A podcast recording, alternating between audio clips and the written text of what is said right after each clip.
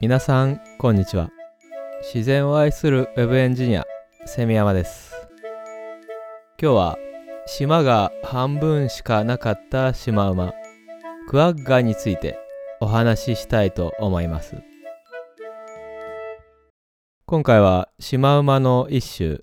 クワッガについてということでしばらく前のエピソードではプラテーロと私という可愛いロバが出てくる三分子をご紹介したんですが、シマウマもロバも馬科の動物ということで、馬科の流れが来ているようですね。このクワッガ僕は大好きな生き物なんですけども、好きすぎてクワッガの4コマ漫画も書いたことがあるんですよね。内容としては自分で書いた短い作品なのでネタバレしちゃうんですが、島が半分しかないクワッガが無地の部分に島を書き込まれて普通のシマウマっぽくされてしまいアイデンティティクライシスに陥るというそういう漫画を書きました。概要欄に貼っておきますのでよかったら見ていただけると嬉しいです。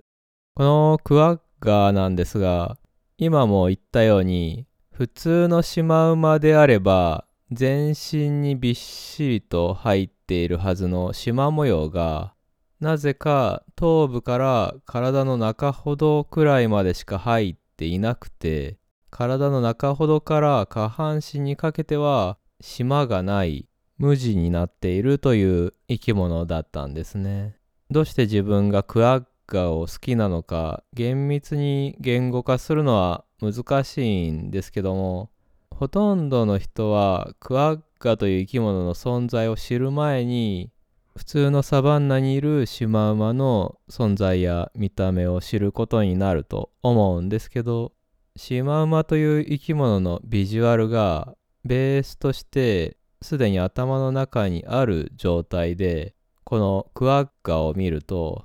意表をつかれるというか不思議なものを見せられているという気分になるんですよね。でも西洋の画家が絵筆で残したクワッガの博物画なんかを見ていると決して違和感のある感じはしないというかもちろんその画家の表現力がすごいということではあるんですけどこの半分しか島がないクワッガという生き物がすごくバランスの取れた見た目の生き物に見えるんですね。でそんなクワッガに目が慣れた状態で普通のシマウマの写真とかを見るとちょっと島多いなとか思ったりするんですよね。クワッガはそういう自分の認識を揺さぶってくる面白い生き物だと思いますね。このクワッガなんですが実はもう動物園でも野生でも姿を見ることができない絶滅動物なんですね。いくつかの剥製や標本、動物園で飼育されていた個体を撮影したわずかな写真。あとはさっきもお話に出たんですが、当時書かれた博物画など、それがクワッガについて残されている全てなんですよね。生き残っている個体はもういないとされています。なぜクワッガが絶滅してしまったかなんですが、その前に、まずはクワッガがまだ野生動物として暮らしていた頃、どんな生き物だったのかについてお話ししたいと思います。クワッガはかつてアフリカ大陸の最南端の乾燥したサバンナ地帯に群れを作って暮らしていました。群れの個体数は30頭から50頭、多い時は数百頭もの群れを作っていたそうです。乾燥したサバンナで群れを作って草を食べながら移動してたんですね。クワッガは残されている観察記録によると別種の生き物であるウシ科のヌーやダチョウとの群れこういう別種の生き物同士で作る群れを混群と言ったりするんですがそういう混群をダチョウやヌーと作って一緒に行動することが多かったそうです。これは原生のサバンナシマウマにも見られる行動なんですが、なぜ違う種類の生き物で群れを作るかというと聴覚が鋭いシマウマに対してダチョウは鳥類の中でも特に視力に優れています。そしてヌーは嗅覚に優れた動物なんですね。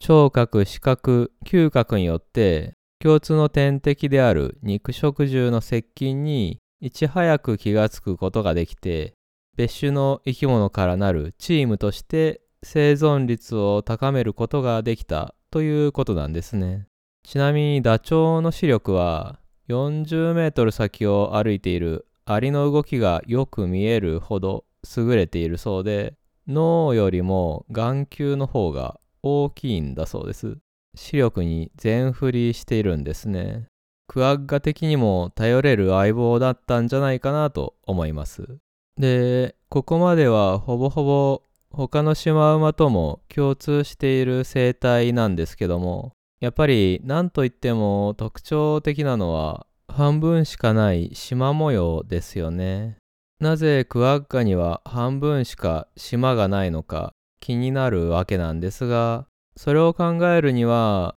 逆になぜ普通のシマウマには全身に縞模様があるのかを考える必要があるかなと思います。これについてはこの番組でもよくご紹介させていただいているポッドキャスト生物をざっくり紹介するラジオ仏作のシマウマ会で非常に詳しくご説明されてまして内容的にはすごく面白いのと僕の弟のゆうすけのお便りも読まれたりしているので概要欄にリンクを貼っておきますのでぜひ聞いていただければと思うんですけども。で、シマウマに縞模様がある理由はいろんな仮説が唱えられてきたんですが、最近かなり有力なほぼほぼ定説となりつつある説がありまして、それは縞模様だと吸血梅に刺されにくくなるためというものです。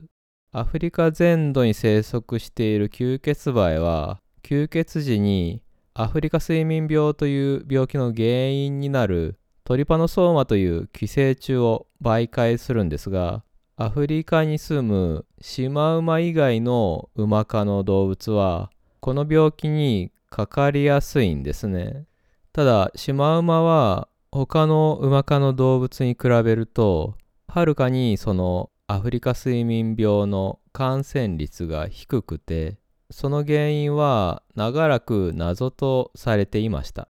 実はこの病気の原因となる吸血梅が色が均一な面を好み、縞模様を嫌うという実験結果が出ているそうなんですね。別の研究では全身縞模様のシマウマが歩くことで吸血梅からは複数の物体が高速で動いているように見えるのではないかとそういう説も唱えられているんですね。吸血梅がどういうメカニズムで縞模様を嫌うのかはまだまだこれから研究の余地がありそうなところなんですがどうやら吸血梅が縞模様を嫌うこと自体は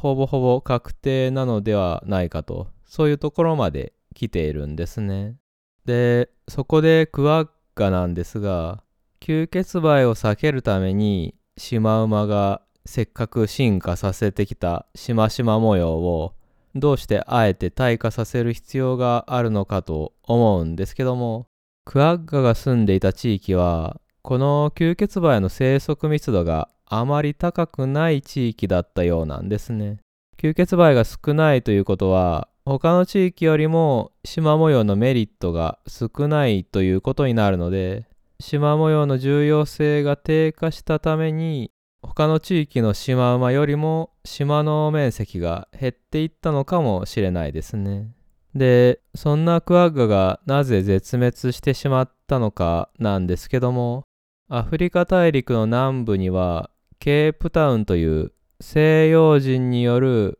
アフリカ大陸入植の拠点だった場所がありましてアフリカ大陸の中でも最も古くから西洋人による植民化が進んだ地域だったんですね。クワッガは肉や毛皮のために狩られもともと生息域が限られた個体群だったこともあり短期間で絶滅に追い込まれていくことになってしまいました。野生の個体は1878年までに絶滅したと言われています。シマウマはユーモラスな外見とは裏腹に馬よりも気性が荒く家畜化に向かないとされてるんですがクワッガは比較的人になれやすくヨーロッパに持ち込まれて馬車を引いていた個体もいたそうです飼育下の個体による繁殖も試みられたようなんですが個体数が少なすぎたためうまくいかず最後の飼育個体は1883年にアムステルダムの動物園で死亡しクワッガは絶滅してしまいました。そんなクワッガなんですが実はこのクワッガを復活させようというプロジェクトその名もクワッガプロジェクトという計画がありましてクワッガの DNA を分析したところ実はクワッガは原生のサバンナシマウマの亜種ざっくり言うと遺伝的にはかなり近い存在であるということが分かりましてで原生のサバンナシマウマの個体にも他の個体に比べて島が薄い個体というのがいるんですね。クワッガプロジェクトではかつてのクワッガに近い島が薄いシマウマ同士を掛け合わせていくことで限りなくクワッガに近い個体を作り出せるのではないかという発想から1987年にスタートしたプロジェクトなんですね。このプロジェクトの意義や良し悪しについては僕はうまく語ることができないんですがこのクワッガプロジェクトの公式サイトを見ると30年以上にわたっててクワッガの復活を夢見て追求してきた人たちの執念や情熱はすごく感じますね。サイトでは飼育中の個体の写真も掲載されていてすごく島が薄い個体の写真もあってやっぱり不思議な気持ちになりますねこの公式サイト英語版しかないんですが最近はブラウザの翻訳機能も充実しているので概要欄に貼っておきますのでご興味があれば見ていただければと思います。セミラジオではお便りを募集しています。概要欄のフォームや Twitter で「ハッシュタグセミラジオ」でご感想いただけると嬉しいです。今日はクアッガというかつてアフリカに生息していた島が半分しかなかったシマウマについてお話しさせていただきました。ご視聴ありがとうございました。